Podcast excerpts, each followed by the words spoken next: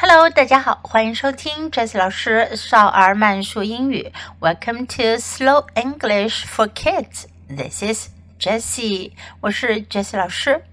今天我们学习少儿慢速英语 Lesson Twenty Seven 第二十七课 Little and Big 小和大。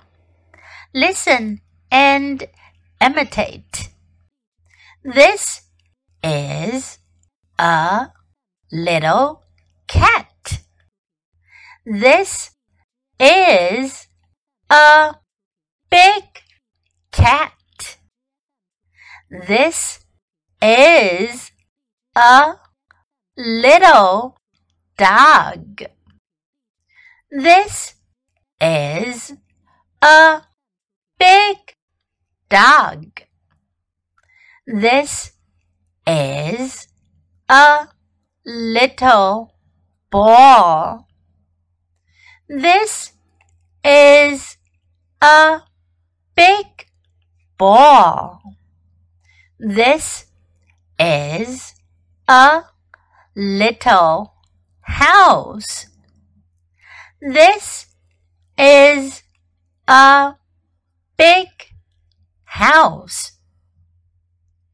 Now, I will say the sentences at a normal speed. You can try to follow me and imitate. This is a little cat. This is a big cat. This is a little dog. This is a big dog. This is a little ball. This is a big ball. This is a little house. This is a big house. 我们先来复习一个重要的句型。This is 这是 这个句型用来介绍某样东西或者某个人。This is 本课的学习重点是一对反义词 little 和 big。little 表示小的，big 表示大的。今天学到的用法主要是表示形状、大小上的小和大。我们来一起练习这两个词的用法。A little cat，一只小猫。A little cat. A big cat. 一只大猫。A big cat. A little dog.